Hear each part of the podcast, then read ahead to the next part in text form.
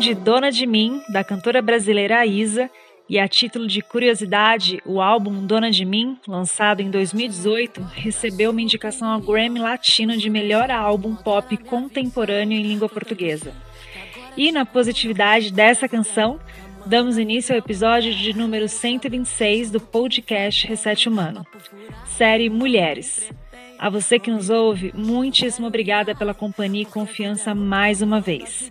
Eu sou Marcela Montenegro e nessa temporada eu trago mulheres que considero fortes, livres, independentes e que nos inspiram com suas visões de mundo.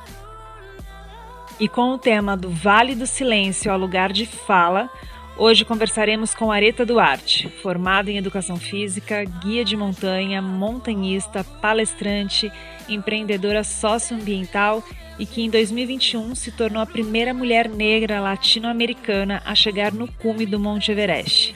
Nascida na periferia de Campinas, Areta tem como empreitada a transformação social, ambiental e ficou conhecida por toda sua determinação ao viabilizar sua ascensão à montanha mais alta do planeta através da coleta de recicláveis. Atualmente, Areta se dedica ao lançamento de seu primeiro livro, que narra sua trajetória de vida.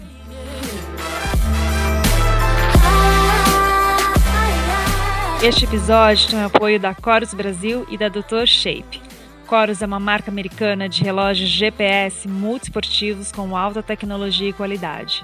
A Dr. Shape é uma empresa que atua há 19 anos no mercado, sendo a maior rede de franquias especializada em suplementos alimentares e artigos esportivos da América Latina. E lembrando que em breve divulgaremos a pré-venda do kit Adventro e Reset Humano, que contará com uma camiseta, uma bandana personalizada com palavras que representam a essência do Reset Humano e uma garrafa Camelback com a nossa logo. Adquirindo o kit, além de poder levar consigo um pouco do nosso DNA para suas experiências em meio à natureza, você também contribui para com o desenvolvimento de novas frentes de atuação, como cursos online, vivências, lives especiais no YouTube e muito mais. Aqui no projeto Reset Humano, a história é contada a partir de histórias de vidas inspiradoras. Você pode conhecer o nosso trabalho, os âncoras e os nossos valores através do site www.resethumano.com.br.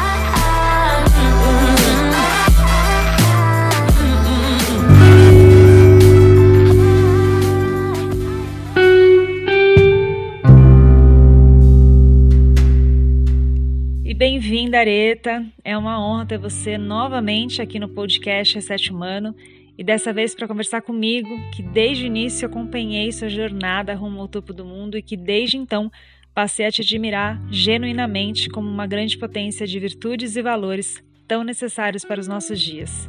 Além de toda a sua garra e coragem, né? E, e para a gente começar, eu trago aí uma reflexão de introdução. Abre aspas. Até você se tornar consciente, o inconsciente irá dirigir a sua vida e você vai chamá-lo de destino. Fecha aspas. Frase de Carl Jung, psiquiatra e fundador da psicologia analítica. Areta, conta pra gente em que momento houve um reset na sua mentalidade e você passou a se considerar, entre aspas, aí consciente e capaz de tomar as rédeas da sua própria vida, ou se não, se essa sempre foi uma capacidade inerente sua. Ah, Marcela, para mim é que é uma honra estar aqui no Reset mais uma vez para compartilhar a minha história. Eu tenho vivido grandes transformações individuais e coletivas e será realmente um prazer poder compartilhar com todos aqui que estão nos ouvindo. Obrigada pelo seu carinho e pelo respeito que você tem sempre na minha jornada. Que incrível essa reflexão e, e tão poderosa, não? Poxa, eu diria que a gente tem estímulos ao longo da, de toda a vida que demonstram a necessidade da gente ser realmente consciente, da gente assumir as rédeas da nossa vida e sermos protagonista dessa nossa história. Eu, desde a infância, observei muito a possibilidade de eu ser quem eu quisesse ser, independente do que os outros pensassem ou acreditassem. A minha mãe sempre me ajudou muito a ser uma mulher empoderada, uma, uma garota empoderada, uma mulher empoderada, acreditando em princípios e valores é, é, muito bem estabelecidos. Obviamente, a própria mãe, a própria família, as pessoas mais próximas da gente também podem interferir, influenciar na realidade sobre as nossas características, sobre as nossas decisões. Eu tenho ouvido, parece uma frase clichê, mas eu acredito muito nela, que a gente é geralmente a média das pessoas com quem a gente mais convive.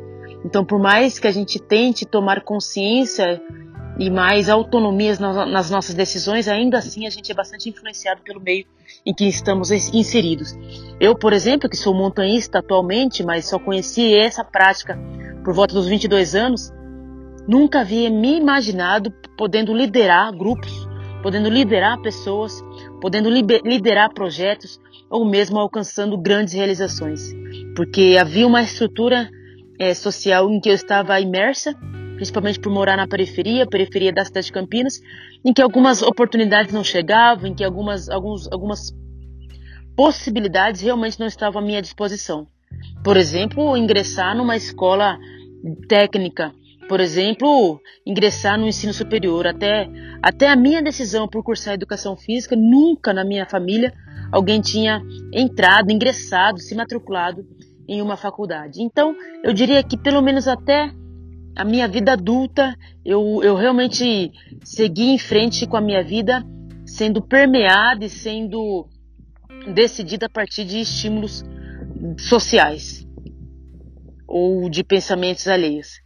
Mas quando eu decidi escalar o Everest, isso foi mais recente, né? Eu decidi escalar exatamente em março de 2020, exatamente quando estava decretada a pandemia por Covid. Eu realmente tive um insight e, e uma mudança de mentalidade muito grande, a ponto de perceber que a vida a vida é curta, a vida é passageira demais para a gente não fazer valer, valer a pena. Foi no momento que eu decidi ir para, para o Everest que eu me senti assim imparável. E observei sim, identifiquei sim muitas adversidades pelo caminho, mas acima de tudo a minha condição, o meu potencial de alcançar qualquer coisa. Eu me vi podendo ter uma realização de um sonho grande a partir efetivamente da minha ação, da minha atitude de protagonista da minha história. O reset humano é exatamente isso. É você tomar consciência das suas potencialidades, assim como tomar consciência das suas vulnerabilidades, afinal de contas você é ser humano, você é frágil, eu sou frágil, todos somos frágeis. A gente aceitar essa condição, mas também compreender que eu, pelo fato de termos nascido, já nascemos com um potencial gigante de cumprir uma missão relevante, não somente para a gente, mas para toda a sociedade, que a gente precisa cumprir. Até porque, na minha opinião, pelas minhas experiências, eu entendo que essa missão é única e exclusiva própria. Como diz Emicida, o único responsável pela realização do seu sonho é você mesmo. Então é necessário esse protagonismo, essa consciência da sua condição e potencial de realização. Areta, e hoje, pouco mais de um ano da concretização né, desse sonho de escalar o Monte Everest, você consegue nos descrever a sensação e o sentimento que transbordava em você? Em que momento a ficha caiu e você pensou: Uau, está acontecendo? E aproveita e conta um pouco pra gente aí sobre a jornada de lançamento do seu primeiro livro biográfico. Exatamente, exatamente. Eu trabalhei de 2020 até 2021 com reciclagem de materiais e outras muitas iniciativas para conseguir todo o orçamento necessário para essa empreitada Everest. E no dia 23 de maio de 2021, eu cheguei ao topo desta montanha. Mas eu me lembro que eu transbordava de alegria exatamente no momento que eu voei, no dia 1 de abril, de São Paulo até Doha, que é onde a gente faz a conexão antes de chegar em Katmandu. Nesse dia, o dia que eu embarquei, caiu a minha ficha e percebi que eu estava rumo à realização do sonho de escalar a mais alta montanha do planeta. Eu me lembrei de todas as pessoas que haviam trabalhado, e estavam engajadas na minha jornada, no meu projeto. Eu não consegui o dinheiro sozinha, muita gente me ajudou, eu perdi as contas do número de pessoas que se engajavam em prol dessa realização, que significava não somente uma conquista individual da Areta, mas também uma transformação coletiva, relacionada à cultura da sustentabilidade, relacionado à representatividade da pessoa negra realizando um esporte tão elitizado, a representatividade das mulheres nesse ambiente cujo, cujo homem é tido como a pessoa ou o ser com grande potencial de realização e na verdade a montanha foi feita para todo mundo, todo mundo pode visitar, todo mundo pode escalar, todo mundo deveria ter oportunidade e acesso a esse tipo de ambiente tão maravilhoso. E de fato, o meu livro biográfico está sendo lançado agora em setembro e teremos turnê em todas as decátonas do Brasil até, o, até janeiro de 2023. Esse livro foi criado, foi desenvolvido com a ajuda de dois escritores, dois jornalistas, que são Débora Rubin e o Rodrigo Grilo. Rodrigo Grilo passou a ser um grande amigo, uma pessoa que foi apresentado pelo André Pires, um filmmaker, um produtor, e são pessoas que eu acabei encontrando na minha jornada Everest.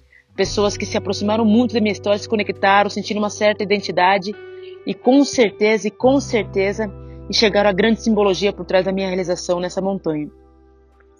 Esse livro foi feito com muito carinho para, acima de tudo, deixar registrado a minha história. A gente sabe que aqui no Brasil as pessoas negras, de modo geral, tiveram suas histórias ceifadas desde que os seus ancestrais foram trazidos da África, obrigados através do intuito do trabalho escravo. E essa história de ter a história ceifada me incomodava muito. Eu queria muito que os meus sobrinhos, netos, filhos, enfim, todas as próximas gerações da minha família tivessem acesso à minha história e pudessem entender o potencial que eles têm de grande realização. E que se isso pudesse reverberar em mais pessoas a quem, a parte da minha família, que a gente pudesse realmente ter esse alcance. Então eu contei com a ajuda deles para escrever. Esse livro ficou muito bacana, muito lindo. E até o fim do ano a gente espera que muitas pessoas tenham tido o acesso ao mesmo. Para 2023 eu tenho o planejamento de transformar esse livro e acrescer mais informações para o, para o público infanto-juvenil. Eu gostaria de ativar, de realizar o projeto do livro em quadrinhos para crianças e adolescentes. Vai dar certo. Vai ficar lindo, eu tenho certeza.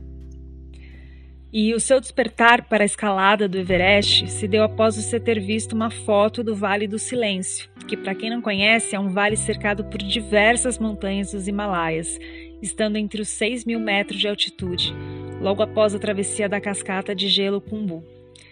A região recebe esse nome justamente pelo silêncio quase que absoluto que paira em seus glaciais. E isso me fez lembrar de algumas passagens sobre a vida de Jesus, né, que é a figura central do cristianismo e que marca o calendário gregoriano, que inclusive é usado por nós aqui no Ocidente.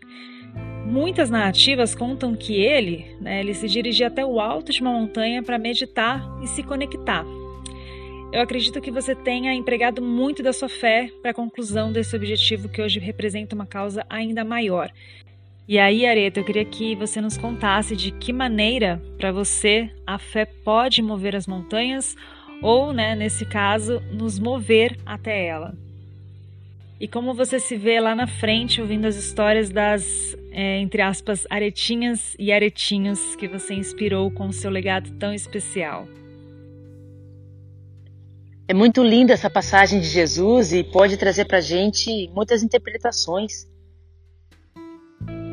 É uma metáfora, é uma frase filosófica, é um pensamento, é com certeza uma forma de reflexão que de fato pode nos trazer muitas respostas para as coisas que a gente vem vivenciando e que a gente é, tem contato. Eu realizei a jornada Everest, ou mesmo antes de pensar em Everest, sempre vivi com base na fé. A minha avó, principalmente, é a pessoa da minha família que sempre me empoderou do ponto de vista de contato com o divino, contato com o sobrenatural, contato com Deus. Eu acredito na existência de Deus e acredito que Ele está no controle, no comando e Ele é o responsável por todas as coisas, inclusive pela minha, pelo meu nascimento, por quem eu sou. E quando eu penso que eu só nasci por conta de uma autorização de Deus, eu penso que eu sou recebi realmente uma dádiva. Ter a vida é maravilhoso. Vivenciar a natureza, vivenciar o amor, vivenciar respirar, brincar, jogar, andar, cantar, sonhar. Isso é incrível e tudo permitido por Deus. E à medida que eu tenho essas possibilidades, essa oportunidade de ser vivente, eu quero realmente valorizar essa experiência e garantir uma jornada cada vez mais incrível, porque justamente a existência de Deus está presente. Porque justamente Ele existe e espera o melhor de nós, que a gente desfrute e desenvolva e realize da melhor maneira possível. Se Ele acredita que é assim, quem sou eu para contrariar? Por isso, então, eu digo que a minha escalada Everest foi baseada na fé, quando tudo parecia improvável de ser realizado, eu acreditava que com ele eu realizaria sim. E quando a gente tem essa crença, essa fé tão forte, tão inabalável, tão implacável, todo o universo se move em prol da nossa realização. Todo o universo se move em prol do bem, do bem. E eu achei incrível, eu realmente me empolguei demais quando eu enxerguei, a partir da minha jornada rumo ao Everest, tamanha fraternidade das pessoas. Quando eu ousei dar um passo à frente em prol de uma conquista tão desafiadora, eu percebi, eu observei muitas mudanças no meu entorno. Muitas pessoas colocando a sua melhor energia em prol de uma realização boa, nobre. Foi incrível. A partir da minha realização, da minha conquista, eu passei a acreditar cada vez mais que todo mundo tem potencial gigante de realização. Eu tenho chamado isso de PIB potencial para sonhar e potencial para realizar. Muitas vezes nós chegamos a uma situação, a um contexto em que algumas estruturas não estão estabelecidas, estruturas que poderiam nos fortalecer não estão tão bem não estão estáveis, não estão estabelecidas, como por exemplo uma estrutura familiar inadequada, uma estrutura social, uma condição de saúde não tão boa. Mas de fato, independente da estrutura em que estamos inseridos, a gente precisa entender, nós todos precisamos entender que as circunstâncias não estabelecem o nosso destino, o nosso resultado, o final da história. A gente precisa acreditar que o destino e o final da história é o melhor que poderia acontecer se a gente entender que esse destino foi planejado por Deus. Então é baseado nessa fé que eu acreditei que por mais que houvesse dificuldades, adversidades na minha trajetória pré-Everest e até durante a Everest, por mais que eu tivesse tido queimadura de, de córnea na montanha, edema pulmonar na montanha, problemas com encarar o machismo na montanha, Ainda assim, ainda assim, quem estava comigo me fortalecia e me dava plenas condições de seguir em frente rumo às grandes conquistas. É assim que eu gostaria que aretinhas e aretinhos se enxergassem com grande potencial de realização. Enxergassem que eles podem, por mais difícil que pareça, todos nós podemos e que a gente busque cada vez mais oportunidades para garantir uma estrutura mais efetiva. E vamos de mais uma frase que inclusive eu gosto muito. Abre aspas. A grandeza está em ganhar, em perder, está na recuperação, está em todos eles. E além de tudo, em ser gentil consigo mesma. Fecha aspas. Essa frase é da Serena Williams, uma das maiores tenistas da história por suas conquistas e relevâncias dentro do esporte. E não apenas no que diz respeito à expedição Everest, mas no geral da vida, de que maneira você já exerceu e continua exercendo a gentileza consigo mesma mediante as pressões externas? Na sua opinião, como distinguir a pausa necessária da procrastinação que paralisa, Areta? Nossa, que incrível, Serena. Ela é para mim uma mulher muito inspiradora. Hum, e não somente ela, mas também o pai dela. Eu assisti o filme que conta a história da infância dela com a irmã, em que o pai estabeleceu uma estrutura fantástica de preparação e de planejamento a longuíssimo prazo e que a gente percebe hoje quanto deu certo esse preparo de base dessas duas garotas. E quando ela diz aí se vale a pena perder ou ganhar, eu diria que a gente sempre ganha. A gente sempre ganha se nós tivermos a, a consciência e a certeza que fizemos o melhor que podíamos fazer. O melhor que podíamos fazer diante dos recursos que nós temos disponíveis. Eu não posso tentar alcançar o topo do Everest pensando no recurso que está no vizinho, o recurso que está disponível para uma pessoa milionária, o recurso que está disponível para uma pessoa que tem outras oportunidades, uma oportunidade diferente das que eu tive. Eu posso pensar que eu posso alcançar o meu objetivo de escalar o Everest diante dos recursos que estão disponíveis para mim e que eu vou ativar e, me utilizar de todos esses recursos na minha máxima potência.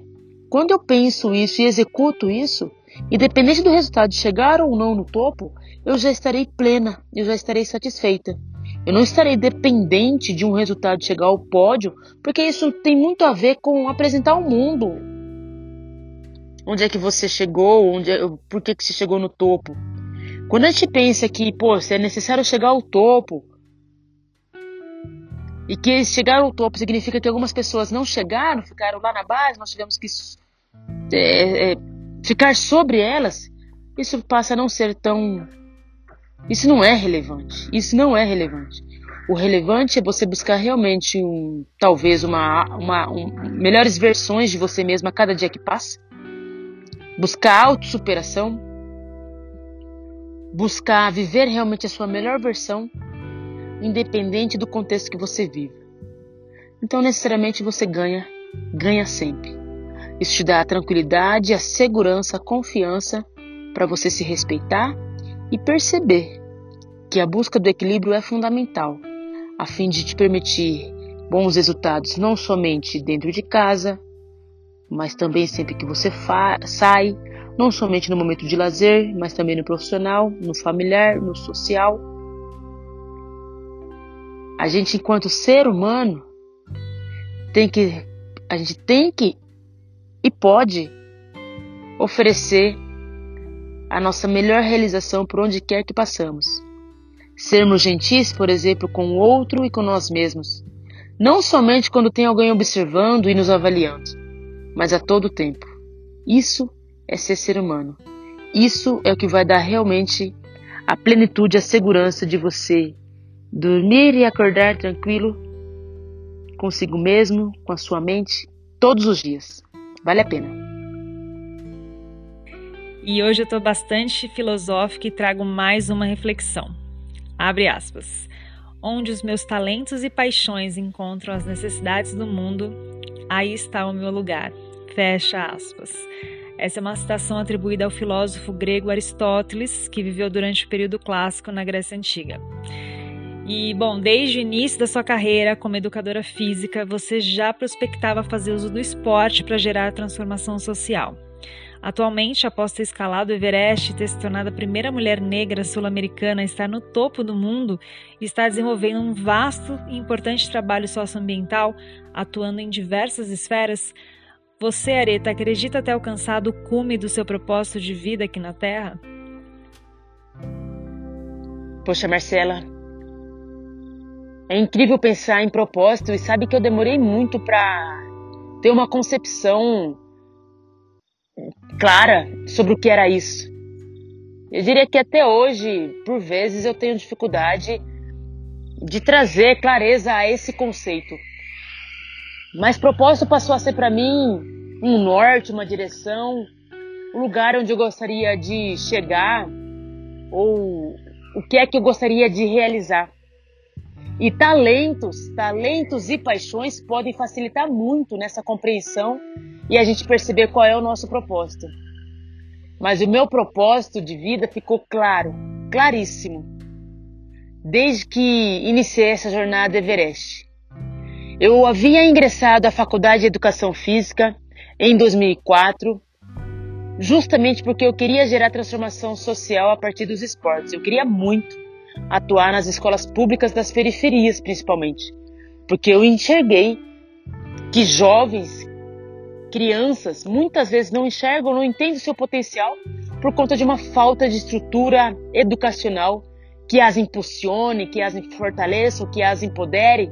Eu entendi que os esportes poderiam, poderiam me ajudar nesse empoderamento de seres, de pessoas que vivem em situação de vulnerabilidade ou em situações que, cujas oportunidades não chegam é, com facilidade. Quando eu decidi escalar o Everest, a jornada foi tão desafiadora, tão desafiadora, que muitas pessoas achavam que eu iria desistir. Mas em nenhum momento eu pensei em parar em desistir, porque eu compreendi que escalar o Everest seria o grande potencializador, propulsor, engrenagem para eu ativar, eu ativar o meu verdadeiro sonho grande de transformação social.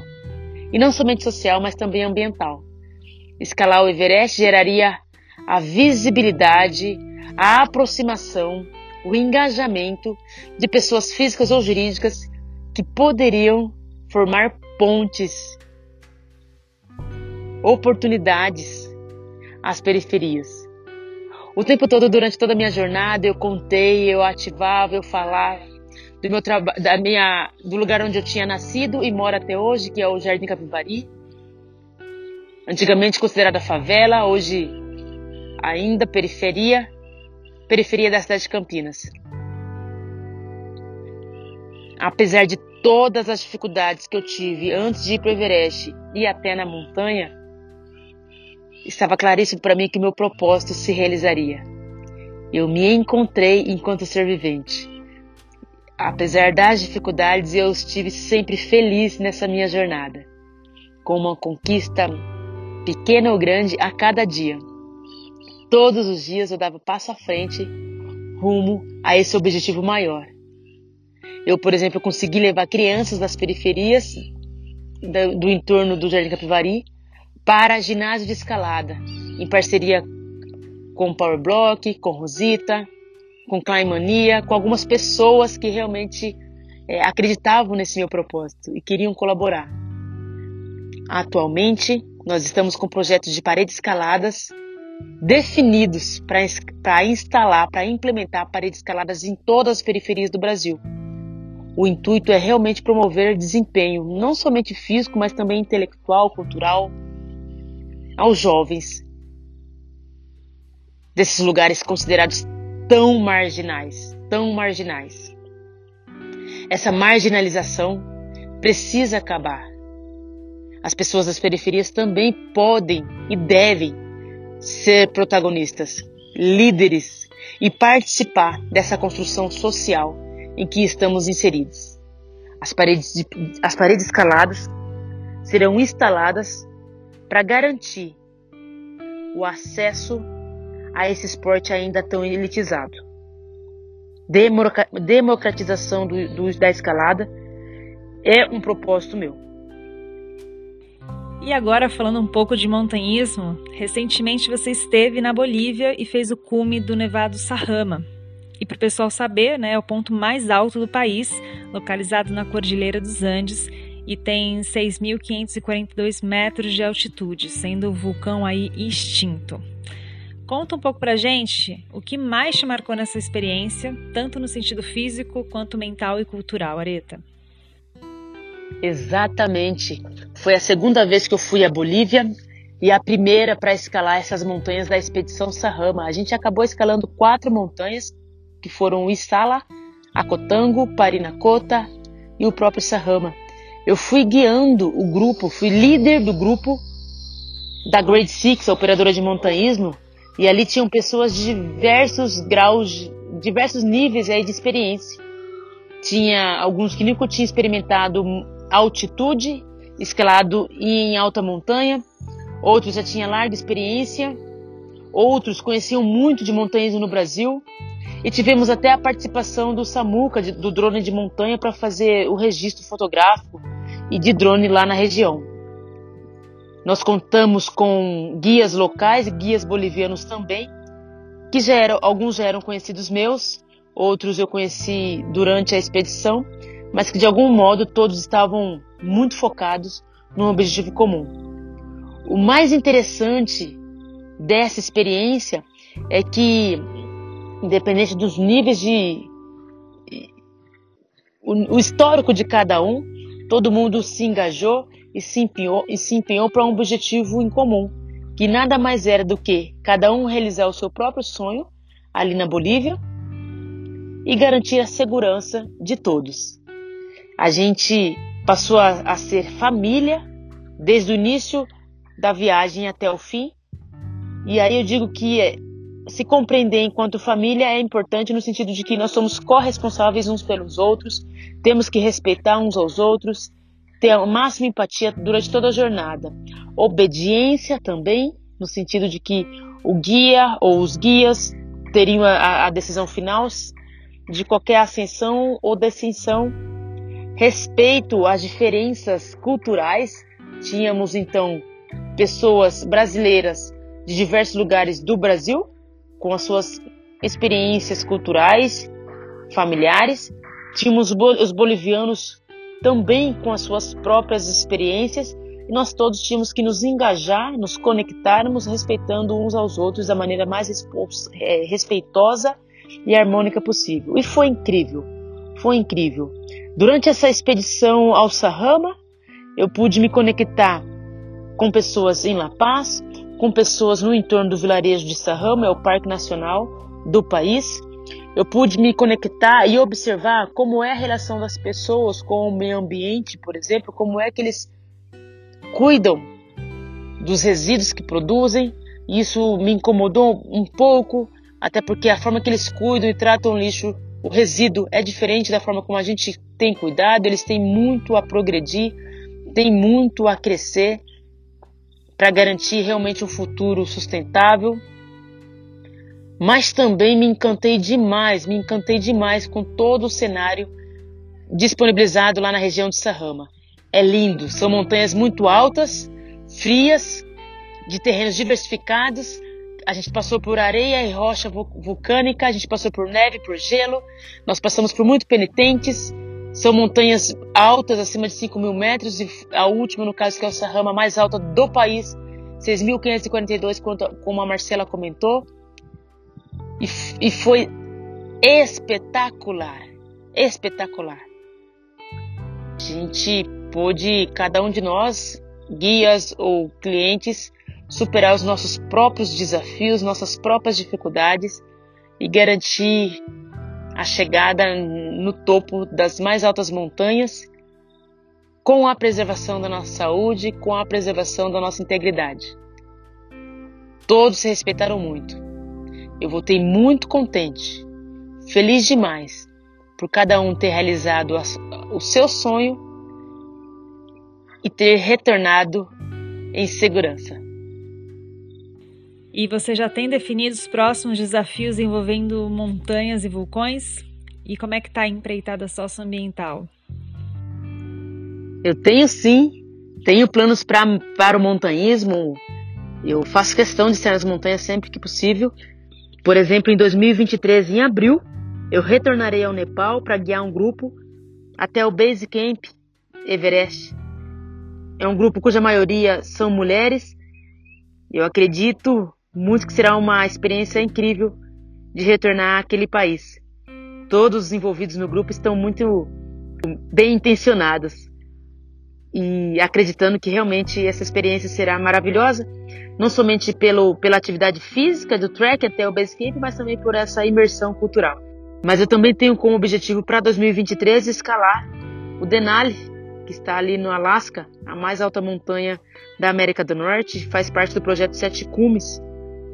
Eu tenho vontade de estar nessa montanha, não somente pela beleza que ela apresenta, ela está a mais de 6.100 metros de altitude, toda coberta por neve branca, com alguns riscos como queda em gretas ou frio intenso e muitas outras adversidades, mas o que me interessa também nessa montanha é buscar um pouco mais de autonomia na escalada. A gente não conta com carregadores nessa empreitada, a gente tem que levar aproximadamente 50 a 60 quilos de, de carga nesse lugar. A gente mesmo é que tem que carregar e eu tenho certeza que será uma experiência que vai me garantir um pouco mais de dependência e conhecimento em altitude. Será incrível. Já a minha jornada socioambiental já começou. Atualmente eu não tenho sido catadora de recicláveis porque não há tempo, mas eu tenho sido mentora de pessoas que têm interesse de trabalhar com isso. Então eu tenho ajudado a ter uma gestão do seu trabalho, ajudado as pessoas a serem realmente empreendedoras, gestão financeira, gestão de tempo, para que compreendam o valor que tem esse trabalho como catador de reciclável, o, o resultado que esse trabalho traz para nosso bairro, para nossa cidade, para o nosso país e mundo e mais que tudo, que essas pessoas estão realizando um trabalho muito digno, que precisa ser respeitado, valorizado. Mas também sou também sou embaixadora da, da empresa Veolia, Veolia Brasil. A Veolia é uma multinacional que trabalha e tem como foco a transformação ecológica em prol, em prol da, do empoderamento social em, em prol de um futuro sustentável, em prol de resultados realmente incríveis de preservação ambiental.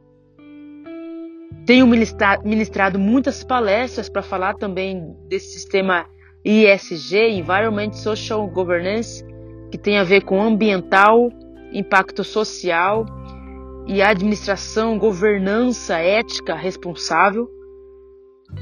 Toda a minha jornada pré-Everest como catadora de recicláveis e de busca de um projeto, de um objetivo, reflete bastante nessas questões empresariais voltados a, a resultados de impactos positivos. O objetivo de preservação ambiental, de sustentabilidade e transformação ecológica está no meu dia a dia. Todos os trabalhos que eu realizo têm essa base é o que me move.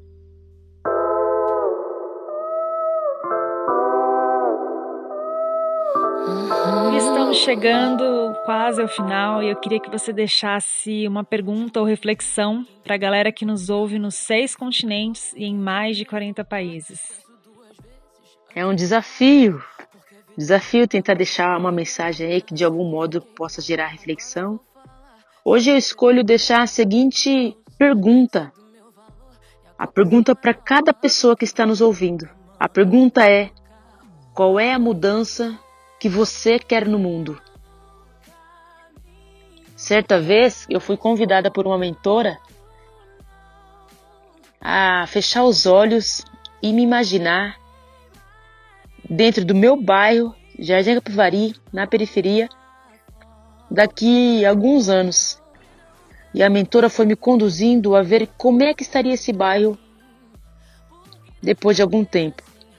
E eu fui descrevendo para ela que seria um bairro mais verde, com um sistema de energia renovável, com a, a gestão dos resíduos do bairro acontecendo com, de maneira muito efetiva, com as crianças, jovens, adultos interagindo de maneira muito respeitosa e orgulhosas por todo o acesso à educação de excelente qualidade que estavam tendo, se percebendo, cada, cada uma das pessoas se percebendo em condição de sonhar grande, de realizar também.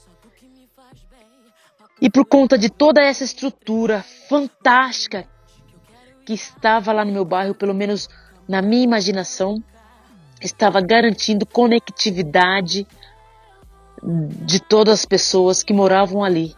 E essa conectividade garantia um trabalho de união, juntos, otimistas a cada dia para melhoria dos seus resultados, das suas realizações e principalmente para sua qualidade de vida e dignidade. Então, a mudança que eu me vi querendo para o mundo era a mudança a começar de casa, a começar do meu bairro e a começar de mim. A mudança que você quer no mundo vai acontecer se, se você começar a atuar em prol dessa mudança. O que é que você está fazendo para que essa mudança aconteça? Qual é o protagonismo que você está assumindo? Qual é a atitude que você está assumindo para que essa mudança se realize? Eu comecei a perceber que não bastava eu ficar apontando para o outro, para o governo, para o vizinho, a responsabilidade por aquela mudança. Eu também sou co-responsável. Eu também posso realizar mudanças, pequenas, médias, grandes, a cada dia. Então, essa pergunta, pessoal, na verdade é um convite para que você perceba o que é que você já fez, está fazendo e o que fará em prol desse planeta, dessa vida maravilhosa que a gente que você tanto deseja.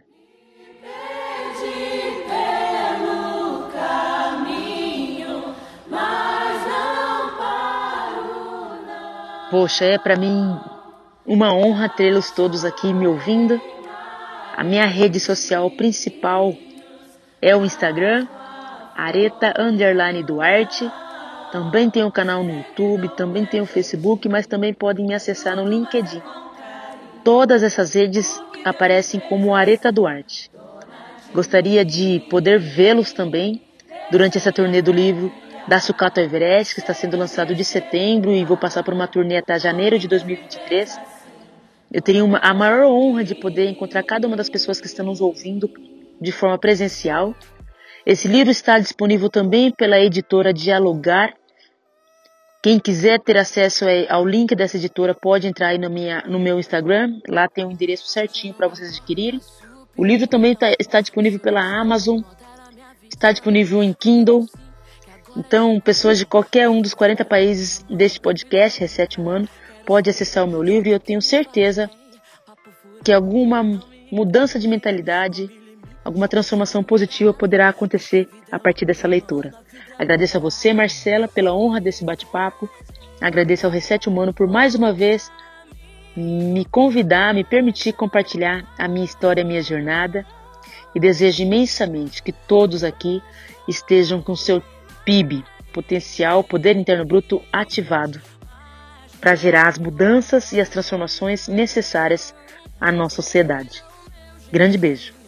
Nós quem te agradecemos, Areta, por todo o legado que você está deixando e por nos inspirar com os seus sonhos e coragem em realizá-los. E a você, ouvinte Reset Humano, eu te agradeço demais pela companhia até aqui e desejo que mais esse episódio tenha te trazido um novo sentido nos acompanhe em nossas redes sociais. Estamos no Aventure Box, Instagram, YouTube, LinkedIn e Facebook. É só procurar por Reset Humano.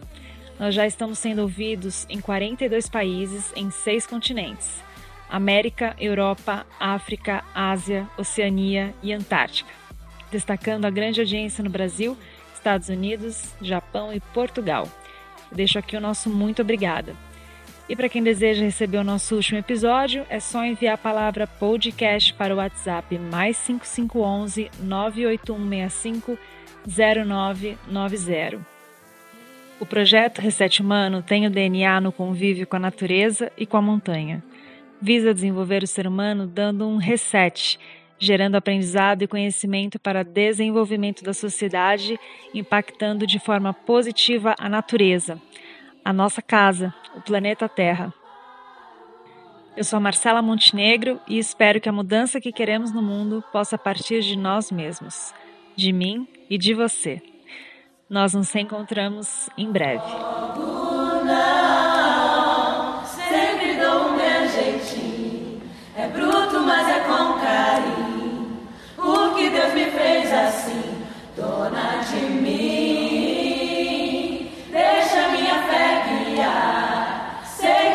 chego lá. O que Deus me fez assim, Dona de